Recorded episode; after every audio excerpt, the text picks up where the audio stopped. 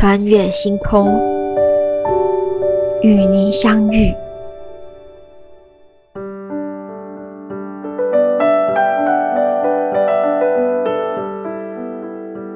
穿越星空，与您相遇。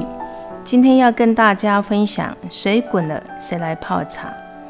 一杯茶香能穿越古今。中国饮茶方式在长期的发展中，形成了独特饮茶礼仪和饮用的方法。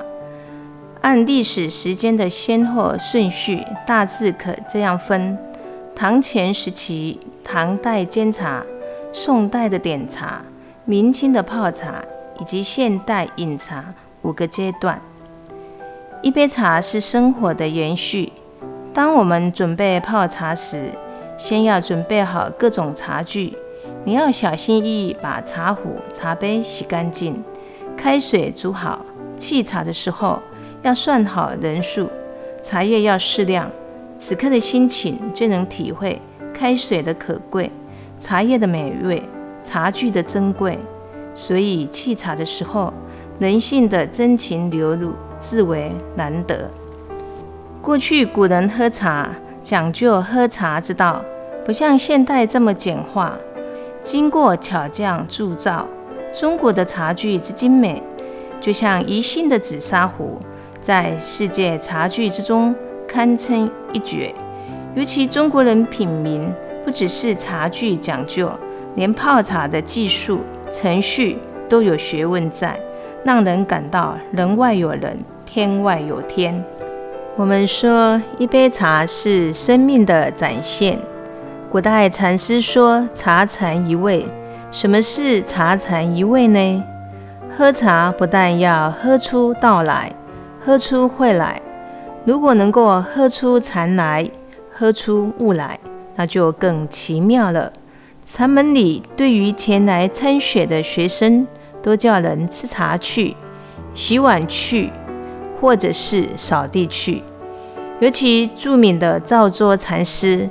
你去参访他时，他问如何是道，他会告诉你说吃茶去。你问他如何开悟，他也叫你吃茶去。那什么是道呢？什么是悟呢？一律吃茶去。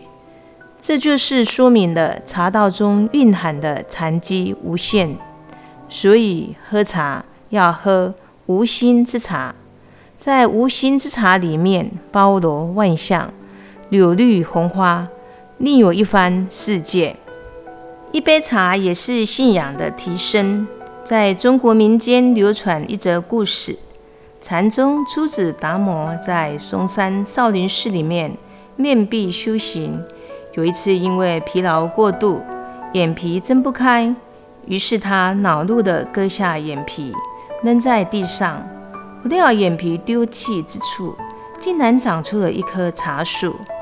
后来，达摩祖师的弟子坐禅疲累时，就取这棵树的叶子制作饮料，借以提神醒脑。这虽然只是传说，但也说明了茶与僧侣的生活修行关系是非常密切的。所以说，我们喝茶应该要必备哪些用具呢？现在，让我们来探讨一下。在过去喝茶所使用的一些必备的器具，在唐朝时期，我们从《陆羽茶经》中有记载。到了中唐时期，茶具门类更加齐全，讲究茶具质地，因茶则具。茶具多达二十八种，有灰尘、夹、水方等酿茶、倒茶。洗茶等步骤也都各有不同的器具。从古至今，人们饮茶方式的改变，我们会发现茶具也更换了多次。唐代饮茶选用青瓷碗，唐代中期改进了饮茶的方式，使用蒸青法制茶，茶叶要碾碎，在瓶罐中加入沸水冲泡，这就是陆羽的。煎茶法，陆羽说：“鞋不如月，这就是月窑的青瓷碗最好。到了宋代，饮茶方式已经有了一些变化，宋人逐渐摒弃唐人的煎茶法，转而流行点茶。宋代虽然也是蒸青法，但他们却喜爱用黑釉茶盏。明代的茶具简单，却有特定要求，讲究制法、规格、质地。茶具的制作工艺也有很大进展，出现了小茶壶。小茶壶是明代创新茶具，改进茶具的是茶盏，均由陶瓷烧制而成。清代时期呢，因为乾隆皇帝说。君不可一日无茶。清代将茶视为国饮，茶文化也深入市井。清代后起，茶叶更以贸易的方式迅速走向世界，茶进入了商业时代。各阶层、各职业，人们都会在茶馆交流、娱乐、休息。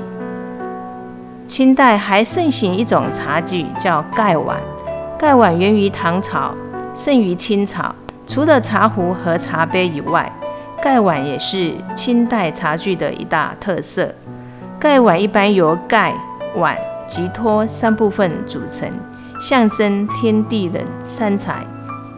现代因为随着科技进步与发展，出现了冲泡快速、简单方便、便于携带的袋装茶、速溶茶、浓缩茶，尤其是。罐装茶饮料成为饮茶史上的大革新。